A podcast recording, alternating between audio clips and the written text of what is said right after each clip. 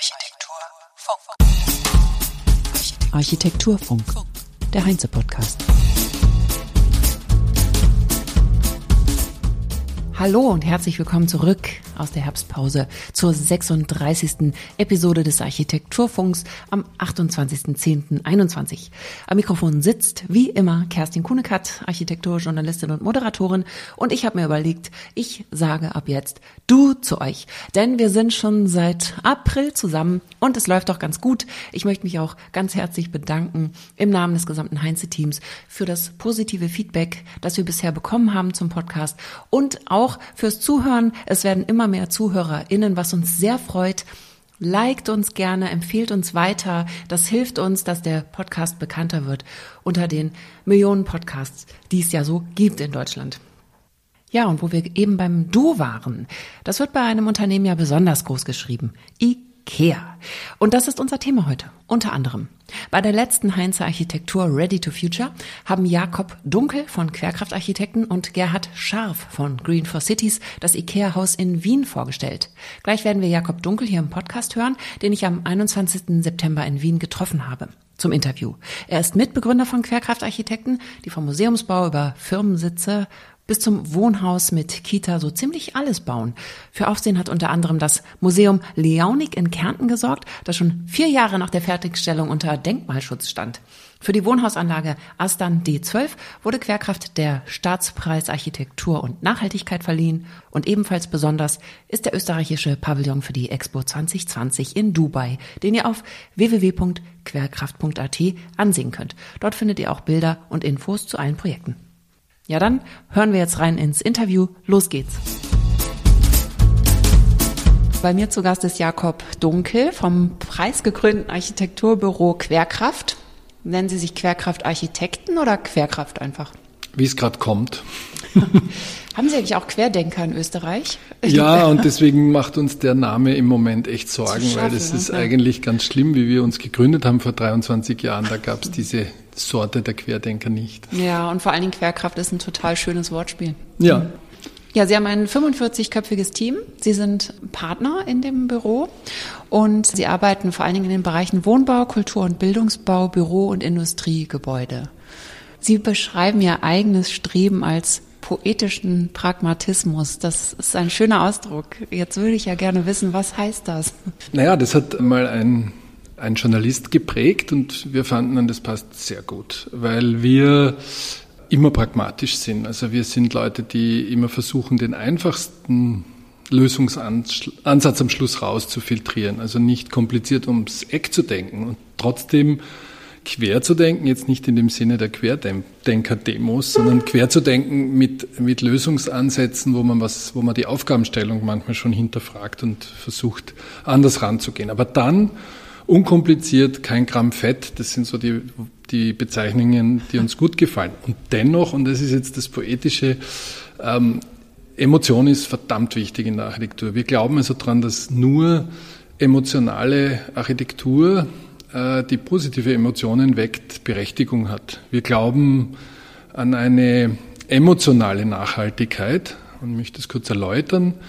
Ähm, wir denken, dass die wichtigste Nachhaltigkeit von Gebäuden ist, wenn sie lange stehen. Und das tun sie nur, wenn sie geliebt werden. Also wir müssen wieder das Wort Liebe in die Architektur zurückbringen. Und da kann ich mich noch so anstrengen als Planer, dass ich irgendwie noch ein bisschen bessere Energieeffizienzwerte oder eine äh, tollere Wärmedämmung und ja, keine zwei Baustoffe miteinander verkleben und all das berücksichtige. Aber wenn das Ding nicht emotional gut ist, dann wird es trotzdem nach 20, 30 Jahren äh, weggerissen, umgebaut, radikal. Und wir glauben einfach, ähm, die emotionale Nachhaltigkeit ist, wenn man es lange liebt. Da fällt mir ein, ein Künstler hat in Köln ganz groß den Schriftzug Liebe deine Stadt leuchtend auf ein Gebäude gepackt, dass man das immer daran erinnert Kenn wurde. Ich. Ist gut. Ja, ich finde es auch gut. Wir müssen wieder über Schönheit und Liebe und Emotionen sprechen in der Architektur. Ja, da bin ich voll bei Ihnen. Ja, da haben Sie meine nächste Frage ja schon beantwortet. Was treibt Sie besonders an in der Architektur? Aber vielleicht können Sie ja noch was äh, zur Liebe noch eine Zutat dazu packen. Ja, uns treibt schon an in der Architektur jedes Mal zu fragen, äh, was bringt's den Menschen? Und zwar nicht nur dem oder der Auftraggeberin, sondern den Leuten, die drin wohnen, arbeiten, Kunst betrachten etc. Aber auch den Leuten, die dran vorbeigehen. Also wie geht's denen? Also wirklich uns reinzuversetzen in Menschen, das ist elementar. Wir fragen das oft bei irgendeiner äh, Sache, die wir gerade vielleicht auf dem Papier haben, auf dem Computer haben, erfunden haben, hingezeichnet haben. So, und was bringt's den Menschen? Ist es gut? Und wenn es gut ist für die Menschen, dann wollen wir es machen. Und letztendlich ist die ganze Klimadiskussion ja etwas, wo es nicht darum geht, unseren Planeten zu schützen, sondern eigentlich uns Menschen was Gutes zu tun. Reiner Egoismus eigentlich.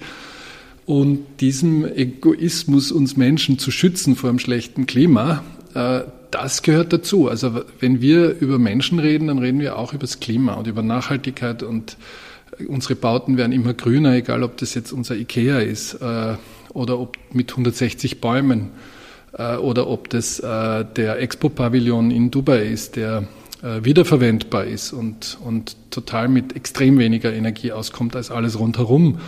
Oder ob das das neue Bürogebäude für Arte Deutschland ist, äh, das einfach einen, einen dicken Wald auf dem Dach hat. Also uns geht es jetzt darum, wirklich, dass mein äh, gestern fünf Jahre alt gewordener Enkel mich eines Tages fragen kann, du Opa, was hast denn du beigetragen? Und dass ich ihm dann irgendwie was Positives rückmelden kann. Ja, das ist sicherlich ein gutes Gefühl.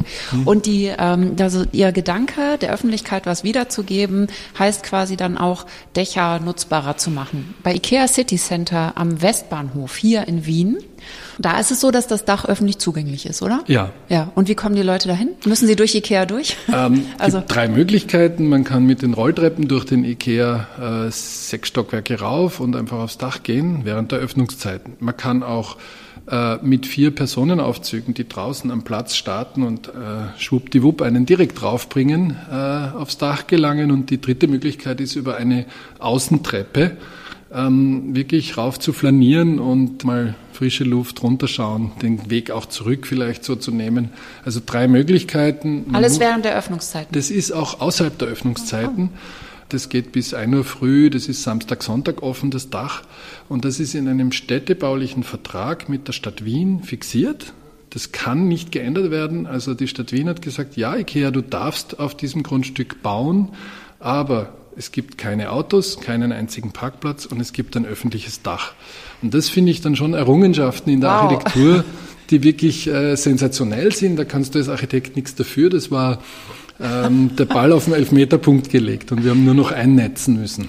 Okay, aber Ikea ohne Auto, ähm, wie geht das? Das Man geht so, dass äh, erstmal äh, die die volle Product Range zeigen und du nimmst alles mit in deinem gelben äh, Ikea in deiner gelben Ikea-Tasche. Die darf man nicht mitnehmen, oder? Ja, man darf die, nur die blauen nee, die, die, Entschuldigung, ja, die gelbe gibst du zurück und äh, ich, ich wechsle natürlich jetzt logischerweise bei Ikea auf die Du-Form.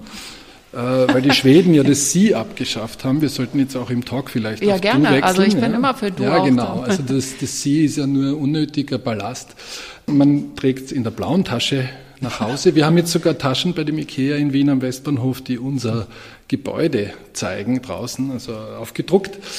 Oh, die um, muss ich mir morgen noch holen. Ja, also alles, was, was in die Tasche passt, kann man gleich mitnehmen und sonst wird es am nächsten Tag zugestellt mit 30 Elektrolieferfahrzeugen.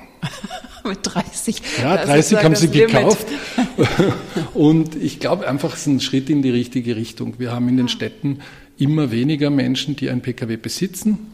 Und es ist völlig äh, unnötig wegen einer Küchenberatung beispielsweise, wo man sich nur noch mal zum dritten Mal vielleicht die Griffe anschaut oder die Oberfläche, noch mal überlegt, welche Platte man nimmt, äh, immer ans, an den Stadtrand mit dem Auto zu fahren. Es gibt schon ein paar Wege, die man ja mit dem Auto vielleicht zu Ikea macht. Aber oft ist es wirklich Kleinkram kaufen oder Beratungen äh, abzuholen. Ja.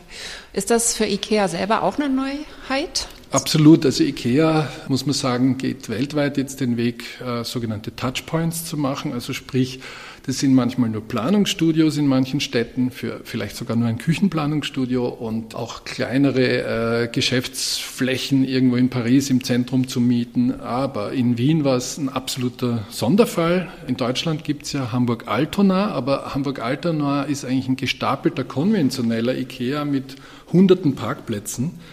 Und wir haben ja keine Parkplätze. Und das ist die radikale Neuerung und das, was mich dann doch ein kleines bisschen patriotisch stolz macht, ist, dass es von unserem IKEA Austria ausging. Die hatten die Idee, das wirklich durchzusetzen, zu machen, das Businessmodell zu rechnen. Und die schwedische Zentrale hat so drei Jahre lang eigentlich äh, sehr zurückhaltend reagiert und ganz zum Schluss gesagt, na dann, dann macht es halt ihr Österreicher. Ja. Können Sie dadurch auch Bauherren in Zukunft leichter überzeugen, vielleicht ebenso positiv einen Beitrag zu leisten? Ich denke schon, wir hören, dass das Gebäude ausstrahlt, was mich mal verblüfft hat. Ich denke ja nicht nur an Bauherren, sondern auch an, an einfach den Normal, die Normalbürgerin, sprich das Haus hat einen Fanclub und ich habe den Präsidenten des Fanclubs, einen Professor, Doktor, Mikrobiologen angerufen und gesagt, ist das ein Marketing-Gag von IKEA? Und der sagte, nein, Ikea war selbst davon überrascht. Also welcher, welches Bauwerk hat schon vor der Eröffnung einen Fanclub? Das habe ich selber noch nie gehört. Wir haben es. Ich bin ganz stolz und glücklich. Und ja, das Gebäude strahlt aus, also auch die von uns erhofften und gewünschten Auftraggeber, die merken, dass IKEA, um ein Beispiel zu nennen, eben bei einem Invest für das, für das Gebäude, Baukosten äh, und äh, Grundstückskosten, Abbruchkosten, Personalkosten, alles, was so in, in ein paar Jahren anläuft, Honorare etc., die Einrichtung des Objektes 140 Millionen Euro. Und die Bäume waren ihnen wert 1,2 Millionen Euro von Baum, Pflanztrögen, Bewässerung etc. und standen nie zur Diskussion. Auch bei den härtesten Einsparungsgesprächen, die es auch bei jedem Projekt gibt, standen die Bäume nicht zur Diskussion. Da haben sie gesagt, die bleiben in der gesamten Anzahl diese Bäume sind auf dem Dach und aber auch an der Fassade, oder? Ja. ja. Das heißt, die Fassade, die hat eine vorgestellte Stabkonstruktion und die ist begrünt. Ja. Und das sind so, so eine Loggien, nee, ja. oder, oder Laubengänge oder wie? Ja, man kann es vielleicht so beschreiben. Wir haben das gesamte Gebäude auf dem Bauplatz um viereinhalb Meter allseitig einfach zurückgesetzt und einfach ein Regal davor gestellt. Rundherum. Ein Stahlregal Nein. rundherum. Ah, Jetzt sagt man, was ist das für eine Verschwendung? Das zahlt doch keiner, diesen, diese Verschwendung. Dazu muss man sagen, dass wir. Ähm, ja, Moment, Verschwendung von ja, eigenen Quadratmetern. Von den eigenen Quadratmetern. Aber es gab schon auch mal ein Quadratmeter-Limit der Stadt. Und im Prinzip haben wir das in, mit einer gewissen Tüftelei in den Stockwerkshöhen zusammengebracht, ein Geschoss mehr reinzubringen als vielleicht mancher Mitbewerber im Wettbewerb. Und dadurch es uns erlaubt, eben überall zurückzuspringen und dadurch die Dachterrasse eben in einer tollen Höhe äh, anzusiedeln äh, mit einer flache, große Dachterrasse mit Rund Rundumblick. Und diese ganze Aura von viereinhalb Meter, die ist jetzt nicht nur verschwendeter Platz. Das Regal trägt einerseits die Bäume, das trägt aber auch ein paar so Extensions, Add-ons haben wir es genannt, Raumerweiterungen. Und es hat Balkone. Es hat alle Fluchttreppen sind drin, die Lifte, die Lastenlifte, die Haustechnik. Es gibt in den ganzen circa 50 mal 60 Meter innerem Grundriss keinen einzigen vertikalen Schacht. Das ist nur noch ein Loft. Und das ist im Prinzip eine einfache Idee gewesen, für IKEA ein Regal zu bauen und hat ganz gut eingeschlagen beim Auftraggeber. Passt ja auch sehr gut zum Unternehmen, sag ich mal. Mhm. Welches Landschaftsarchitekturbüro war Ihr Partner? Wir haben bei dem Projekt, wie es nicht anders sein kann, sogar zwei äh, Freiraumplaner gehabt. Das eine ist Kräftner Landschaftsarchitektur, ein klassisches Landschaftsarchitekturbüro vielleicht kann man sagen, die sich extrem stark beschäftigt haben mit welche Bäume an welcher Ecke, an welcher Höhe gut wachsen. Es sind Bäume aus den vier Nationalparks, schwedischen Nationalparks rund um den Gründungsort von Ikea in Smallland äh, wow. Baumsorten, die dort ja. äh, angesiedelt sind, die auch in Österreich gut gedeihen. Und ähm, dann haben wir Green for Cities, das ist ein Unternehmen, die beschäftigen sich sehr stark äh, mit der Begrünung der Städte, wie der Name sagt, und auch durchkalkuliert schon in der Wettbewerbsphase, dass unser Gebäude alleine durch seine vielen Bäume, Luftfeuchtigkeit, Beschattungen, nämlich Beschattung der Fassaden im Vergleich zum Vorgängergebäude, das da stand und weggerissen wurde. Das war ein Ziegelbau, der einfach heiß wird über den Sommertag und in der Nacht abstrahlt. Und unser Gebäude hat eine riesige schattige Aura mit Gitterrostregalen und Bäumen. Und wir haben 1,5 Grad weniger Temperatur in der direkten Nachbarschaft als beim Vorgängergebäude Wenn jetzt alle Gebäude so wären in einer Stadt, dann hast du 1,5 Grad runtergekühlt. Das sind die 1,5 Grad, die uns jetzt weltweit so immer in der Diskussion äh, als Erwärmung erwarten. Ja, einerseits stimmt das natürlich, andererseits, wenn wir abreißen und alles neu bauen, dann haben wir wieder noch mehr Erwärmung. Den Satz zur grauen Energie, das ist mir schon wichtig, ja. nämlich Abbruch und Neubau. Wir haben das sehr intensiv überlegt. Das war einfach die vorhandene Struktur dort dieses vorhandenen Gebäudes absolut nur für Wohnung oder kleine Büros möglich und wir haben dann schon diesen Abbruch und den Neubau zu einem hochflexiblen Stahlverbundgebäude mit bauteilaktivierten Decken uns entschlossen, das zu machen. Also. Mhm. Aber absolut ist sonst also wirklich das Abbrechen um jeden Preis ist also was, was wir ganz stark hinterfragen und bei unseren Wettbewerbsprojekten oft sehr viel erhalten, wo andere rigoros wegtun. Ja, ich glaube, das geht auch immer hm. mehr in die Richtung, dass Abreißen immer weniger hm. wird und dass auch mehr Bewusstsein sowieso für hm. äh, entsteht. Ich danke vielmals nicht nur für das Interview, sondern auch tatsächlich für dieses Haus. Also das ist ja toll und ich hoffe, dass es mehr davon gibt in Zukunft. Also vielen Dank. Danke, ich hoffe auch, dass es mehr davon gibt bald. das war's für heute. Wenn ihr mehr über Querkraft wissen möchtet, schaut nach auf www.querkraft.at. Bis nächste Woche. Habt eine gute Zeit. Auf Wiederhören sagt Kerstin Kuhnekert. Architektur Funk.